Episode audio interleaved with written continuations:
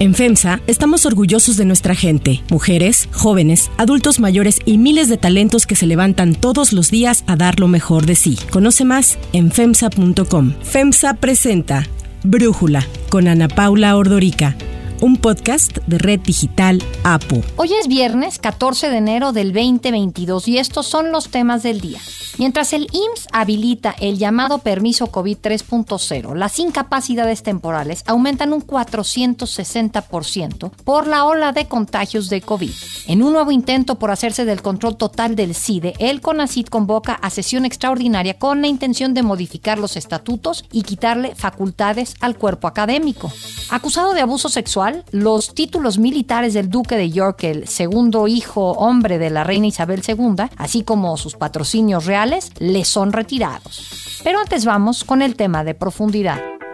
No tengo Pero alguna postura más. No, somos muy respetuosos y lo que determina el tribunal. No, no ya, ya es un momento lo hablaré. Así respondió la secretaria de Educación Pública, Delfina Gómez, cuando le preguntaron sobre la sanción que confirmó el Pleno de la Sala Superior del Tribunal Electoral de 4.5 millones de pesos impuesta por el INE a Morena por la retención de cuotas a funcionarios públicos de Texcoco cuando ella presidía ese municipio. Y es que en 2017 el PAN presentó una queja en contra de Delfina Gómez, exalcaldesa de Texcoco y entonces candidata a la gubernatura del Estado de México, por descontar el 10% de su salario a los trabajadores del ayuntamiento entre febrero del 2013 y julio del 2015 para lograr que Morena obtuviera su registro y para la campaña a diputada federal de Delfina Gómez en el proceso electoral 2014-2015. El Tribunal Electoral consideró acreditada mediante diversas pruebas indirectas la responsabilidad de Morena al omitir reportar a la autoridad electoral el beneficio que recibió por parte del llamado Grupo Acción Política, una organización fundada y dirigida por Higinio Martínez Miranda y a la que perteneció Delfina Gómez, que presuntamente realizaba actividades benéficas para la sociedad. Sin embargo, del total de dinero que fueron despojados los servidores públicos, que fueron 12 millones 813 mil 507 pesos, se acreditó que 2 millones 264.612 pesos fueron usados para la operación ordinaria de Morena. Así lo explicó Rodrigo Sánchez Gracia, secretario general de acuerdos de la Sala Superior del Tribunal Electoral. Sí existen elementos de prueba indiciarios respecto de la actualización de un mecanismo de recaudación de recursos provenientes de retenciones salariales efectuadas a trabajadores del Ayuntamiento de Texcoco que beneficiaron exclusivamente a Morena. Cuando el Instituto Nacional Electoral dio a conocer en septiembre pasado que había multado a Morena el presidente Andrés Manuel López Obrador afirmó que esta multa obedecía que el bloque opositor ya veía a Delfina Gómez como candidata para las elecciones del Estado de México en el 2023 y aseguró que Delfina Gómez es una mujer honesta. La maestra Delfina es una mujer honesta, no es una potentada. 2013, la denuncia del 2017 y estamos en el 2021. Esta situación con la hoy secretaria de Educación Pública revivió una duda que muchos se han hecho por varios años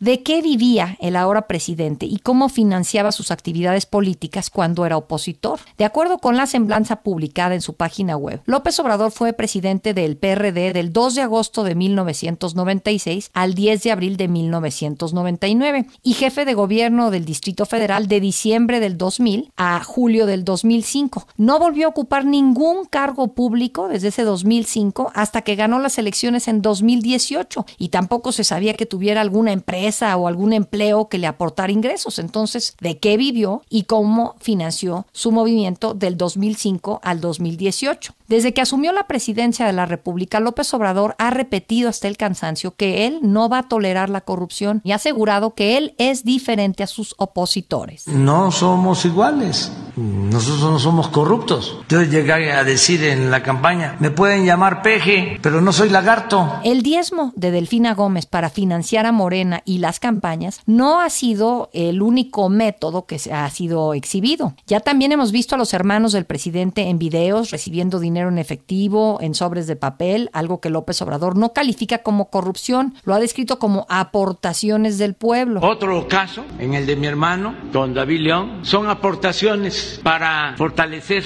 el movimiento en momentos en que la gente era la que apoyaba. Aunado a esto, la nueva subsecretaria del Bienestar, María del Rocío García, ha sido señalada, al igual que Delfina Gómez, de implementar descuentos obligatorios de entre el 2 y el 4% a los trabajadores del DIF, de donde era directora a cambio de mantener sus puestos. El análisis. Para profundizar más en el tema, le agradezco a Salvador García Soto, periodista, colega en las páginas del Universal, platicar con nosotros. Salvador, a ver, platícanos, ¿qué entiendes tú? ¿En qué consistió este diezmo de Delfina? Pues mira, lo que documenta el INE en su investigación, que hay que recordar fue una investigación que llevó varios años, la denuncia original del Partido Acción Nacional por este caso, pues se remonta a 2017, es decir, estamos hablando de por lo menos tres, eh, eh, cuatro años en los que se estuvo investigando este caso en los que se reunió evidencia para una sanción como la que emite primero el INE y ratifica ayer el Tribunal Electoral. Lo que se colige de las investigaciones y de los resultados de estas es que esta práctica de, descontar a los trabajadores pues parte de su sueldo para financiar en este caso el proyecto político de Andrés Manuel López Obrador en ese momento que era la formación del partido Morena. Hay que recordar que las fechas que ubica el INE como el periodo en el que se realizan estos descuentos obligatorios a los trabajadores entre 2003 y 2015, eh, es justo, justo la época en la que se empieza a fundar Morena. Andrés Manuel López Obrador deja el PRD y anuncia que va a crear su propio movimiento político y es justo ese momento en el que eh, Delfina Gómez ocupa la presidencia municipal de Texcoco y junto con todo un grupo, eh, porque no es ella sola, al final ella en esa época llega al, al, al municipio apoyada por el grupo político de Texcoco, que era el grupo de Higinio Martínez, el grupo del actual director de aduanas del gobierno federal, Horacio Duarte, y todo ese grupo que pues se convierte en uno de los, digamos, financiadores de la creación de Morena. No sé si fue el único, no sé si esta práctica se repitió en algunas otras alcaldías eh, de gobiernos entonces perredistas que terminan apoyando este proyecto político. Hay dos versiones, una dice que la que esgrimen, en este caso Delfina Gómez y Partido Morena en su defensa, es que estos descuentos eran voluntarios, se les explicaba a los trabajadores este descuento y que ellos estaban de acuerdo y firmaban un consentimiento. La otra versión es que era un descuento obligatorio y que era... Era voluntariamente a fuerzas, ¿no? Voluntariamente a fuerzas, si era eso o, o te quitaban el puesto, te quitaban el cargo. Y esto pues suena totalmente una ilegalidad, que es lo que termina sancionando el INE. Ese dinero finalmente termina siendo ingresado a cuentas del INE, rastrea y sigue eh, los movimientos bancarios para determinar que efectivamente se fueron a apoyar la creación de este partido Morena. Ese es el delito. Y hay, más allá del, delito que está tipificado en la ley, que es el delito electoral, que es el uso de recursos para financiar, en este caso de origen público, para financiar a un partido político, pues está la práctica en sí misma, que es una práctica a todas luces inmoral, ilegal, sobre todo de partidos que se dicen de izquierda y que dicen apoyar a las clases más necesitadas. 10% del sueldo, Ana Paula, de un trabajador municipal que no debe ganar más de 10, 12 eh, mil pesos mensuales en esa época, pues estamos hablando de prácticamente una cantidad que para la gente es vital, de 1.200, 2.000 pesos, 2.500 pesos, dependiendo del nivel salarial que cada uno de ellos tuviera, pero que parecieran cantidades mínimas, pero cuando se suman al volumen de trabajadores, pues hablan de estas cantidades que maneja el línea de hasta 13 millones de pesos que salieron del bolsillo de los trabajadores y de origen de las arcas municipales de Texcoco para financiar a este movimiento político. ¿Tú crees que este esquema de financiamiento, lo que hizo Delfina y este grupo de Higinio Martínez y Duarte, fue una excepción o es algo a lo que recurren muchos políticos y no solamente de Morena, Salvador? Yo creo que lo hacen muchos políticos y creo que en el caso particular de Morena y su antecedente que es el PRD, está bien documentado es un modus operandi, Ana Paula, no es algo casual. Cuando Andrés Manuel López Obrador era jefe de gobierno, el PRD, entonces él pertenecía al PRD, le descontaba también a los diputados, y eso yo lo sé por testimonios directos de diputados de esa época, diputados locales del PRD en la Asamblea Legislativa, les descontaban también el 10% de su dieta de manera obligatoria, y ese, ese recurso iba a dar, decían ellos, a financiar al partido, en este caso a las campañas del partido. Es una práctica, digamos, más o menos común, no sé si en todos los partidos, no sé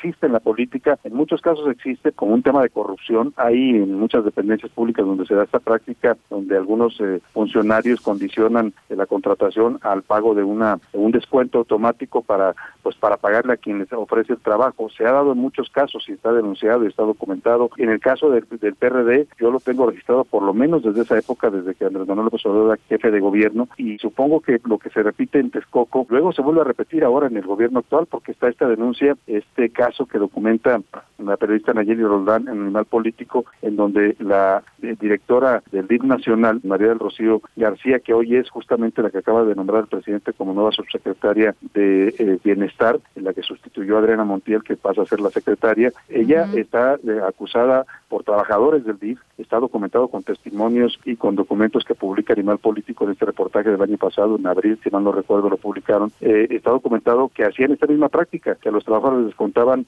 un porcentaje de su sueldo entre el 2 y el 4%, habla la nota y el reportaje de Rodán de, de más de 1.100 trabajadores. Cuando sumas el volumen, hablaban de eh, descuentos mensuales por 698 mil pesos, casi 700 mil pesos, que al año daban 7 millones 900 mil pesos. ¿A dónde iba a parar ese dinero? Nunca supieron los trabajadores que además eran amenazados y condicionados a que si no querían aceptar el descuento se les quitaba el trabajo. Les hablaron entonces de un proyecto eh, o de un programa ahijado que nunca aparece, si uno lo busca en, en las estructuras del DIF nacional, no aparece ese programa. Y entonces uno colige a partir de estos casos, pues que esto es una práctica común, insisto, es un modus operandi. Tú recuerdas, Ana Paula, que durante muchos años eh, muchos se preguntaban, sobre todo los críticos de López Obrador, desde que empezó a figurar en la política nacional y fue candidato presidencial la primera vez, de dónde se financiaba este movimiento, porque Andrés Manuel López Obrador se mantiene en campaña desde el 2006 hasta el 2018. Son eh, 12 años en los que tiene una campaña permanente y un movimiento político que se mantiene vivo, primero en el PRD, después en Morena. Muchos decían, pues ¿de dónde? Si el señor... Con los 200 pesos de la cartera. Exactamente, nunca tuvo un empleo, él mismo ha dicho que no maneja tarjetas de crédito, que no tiene pues más allá ingresos. Bueno, pues yo creo que aquí hay una explicación de cómo se financió tanto el movimiento político como de algún modo también la supervivencia de un personaje como López Obrador. Estos eh, tipos de hechos no parecen casuales y no parece casual tampoco que a los que protagonizaban este tipo o incurrían en este tipo de prácticas, pues hoy se les esté dando cargos públicos del más alto nivel. Ahora, el presidente dice que esto es un ataque a Delfina Gómez porque se le ve fuerte para la gubernatura del Estado de México en el 2023. ¿Tú crees eso? Pues mira, yo creo que el presidente siempre va a ver en, que se le documente o se le cuestione sus colaboradores ataques. En, cualquier caso, ha dicho que son ataques. Si a Manuel Barros le documentan 23 casas, son ataques porque no lo quieren. Si al hijo le documentan contratos, también son ataques. Yo creo que esta respuesta del presidente ya se ha vuelto repetitiva, reiterativa y no responde al fondo del asunto. Esta no es una especulación, esto es una investigación eh, a fondo que realizó el INE que, sanciona al Tribunal Electoral, que es autoridad judicial. No hay que olvidar que es un tribunal que pertenece al Poder Judicial de la Federación y los magistrados eh, eh, no emitieron fallo pues a ciegas, analizan las pruebas, analizan los documentos y con base en eso emiten su fallo y su fallo fue que efectivamente Morena había incurrido en un delito electoral y tenía que pagar una multa de 4.5 millones de pesos. La interpretación política o el discurso que quiere manejar el presidente, pues eso ya es su decisión, pero creo que aquí se habla en el caso concreto de Delfina Gómez de una investigación documentada y de una investigación sancionada por autoridades judiciales de este país. Salvador García Soto, muchísimas gracias por platicar con nosotros. Si te gusta escuchar Brújula, te invitamos a que te suscribas en tu aplicación favorita o que descargues la aplicación Apo Digital. Es totalmente gratis y si te suscribes será más fácil para ti escucharnos. Además, nos puedes dejar un comentario o calificar el podcast para que sigamos creciendo y mejorando para ti. Hay otras noticias para tomar en cuenta. 1. COVID y el trabajo. Con 92 mil incapacidades temporales para el trabajo ante el IMSS por contagios de COVID, se registró el pico más alto de ausentismo laboral durante toda la pandemia. Esta cifra representa un aumento del 460% en las últimas dos semanas, lo que coincide con la ola de contagios por el avance de Omicron en el país. El IMSS informó que en el primer semestre del año se podrán alcanzar las 1.5 millones de incapacidades, lo que le representará un gasto institucional de 1.215 millones de pesos. El dato en el aumento de incapacidades temporales coincide con el anuncio que hiciera el IMSS sobre la aplicación digital o en la página web que permitirá a los trabajadores responder un cuestionario de síntomas, historial de vacunación y padecimientos preexistentes para obtener el permiso COVID-19, el cual podrá dar hasta 7 días de incapacidad y recibir el pago correspondiente en su cuenta bancaria ante contagio o sospecha de infección sin necesidad de acudir a alguna clínica para valoración. Para esta nueva versión del permiso COVID no será necesario presentar una prueba de laboratorio que confirme la infección. En ese sentido, el IMSS y la Secretaría del Trabajo han hecho un llamado a las empresas a aceptar el permiso COVID que extiende el IMSS y a no trasladar a los trabajadores los costos de las pruebas COVID. Así lo dijo Luisa María Alcalde, secretaria del Trabajo. Vamos a iniciar una serie de acciones, una estrategia conjunta para poder resolver y evitar que esto suceda. 2. Estatutos CIDE.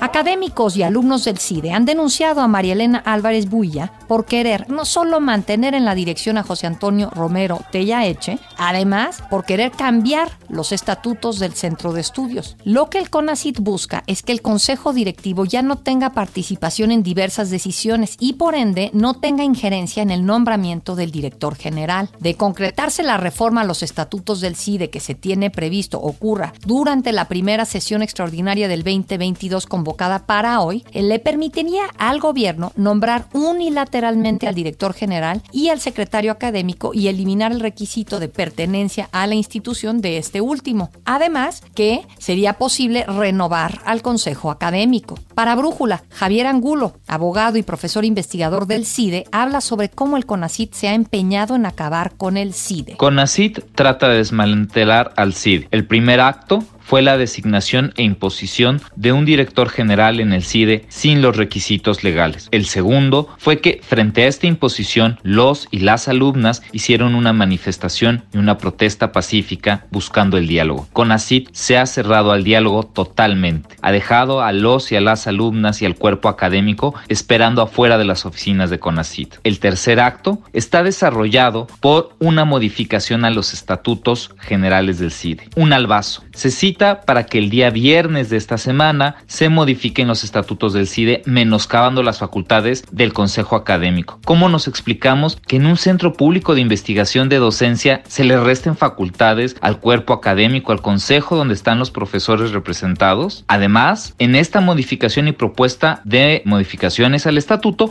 podemos encontrar que también se quitan facultades al cuerpo, al Consejo Directivo. Esto quiere decir que muchas de las decisiones caerían de manera unipersonal en la dirección del CIDE, esto es inaceptable. Es un conjunto de arbitrariedades e ilicitudes que son rechazadas por la comunidad académica, por los estudiantes, las estudiantes y seguimos a través de las vías legales en rechazo de dichas acciones, no a la arbitrariedad.